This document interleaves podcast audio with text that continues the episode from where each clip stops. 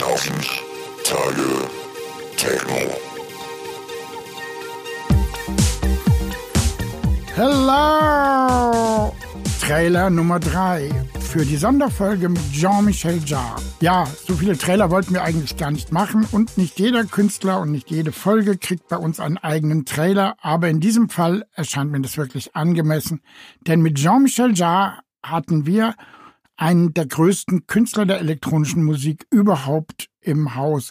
Und Tatsache ist, ja, bei im ersten Trailer hatten wir darüber gesprochen, 1000 Tage Techno, warum heißt die Sendung so? Geht es um die ersten 1000 Tage Techno?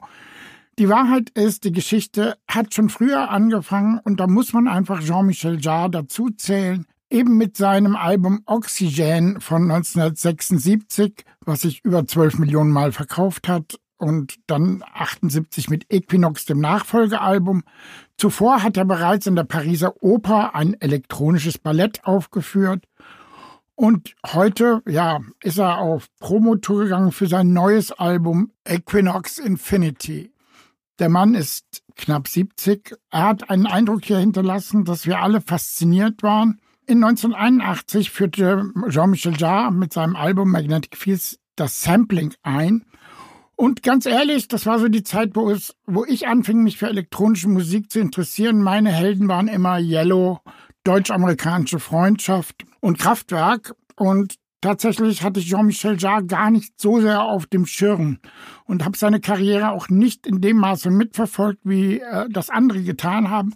Jetzt im Nachhinein muss ich sagen, ein klarer Fehler, denn wenn man das alles Revue passieren lässt, was er gemacht hat, ich habe mich jetzt damit befasst, das ist wirklich sensationell zum Beispiel 1983 sein Album Music for Supermarkets, äh, eine ganz tolle Idee. Oder auch Zuluk von 1984, wo er mit äh, Samples von menschlichen Stimmen mit über 20 Sprachen einfach eine neue Klangquelle, äh, einen neuen Sound erschaffen hat. Und dann ist Jean-Michel Jarre halt derjenige gewesen, der immer für die ganz großen Events zuständig war, zum Beispiel zum 25-jährigen Jubiläum der NASA-Station in Houston. Da waren 1,3 Millionen Leute. Dann hat er zum Papstbesuch in Lyon eine Riesenshow veranstaltet. Das sind immer Megashows mit viel Laserlicht und sonstigen äh, Gesamteindrücken gewesen, die sensationell waren. Zum 850-jährigen Jubiläum der Stadt Moskau hat er ein Riesenevent stattfinden lassen. Da waren geschätzte 3,5 Millionen Menschen Zeugen des Spektakels. Er hat dann in China gespielt, im Roten Platz. Es gibt wahnsinnig viele Events. Man könnte jetzt hier noch ganz viel erzählen. Tatsächlich war er bei uns im Studio gewesen und wir haben eine Sendung mit ihm produziert und zwar, das muss ich dazu sagen, auf Englisch, äh, weil er spricht nun mal Englisch. Wir haben überlegt, ob wir ein Voice-Over machen, haben das dann aber sein gelassen, auch aus Zeitgründen. Für diejenigen, die kein Englisch können, äh, gibt es ein kleines Soundcloud-Special, wo wir uns darüber unterhalten in der Redaktion, wie das war mit Jean-Michel Jarre.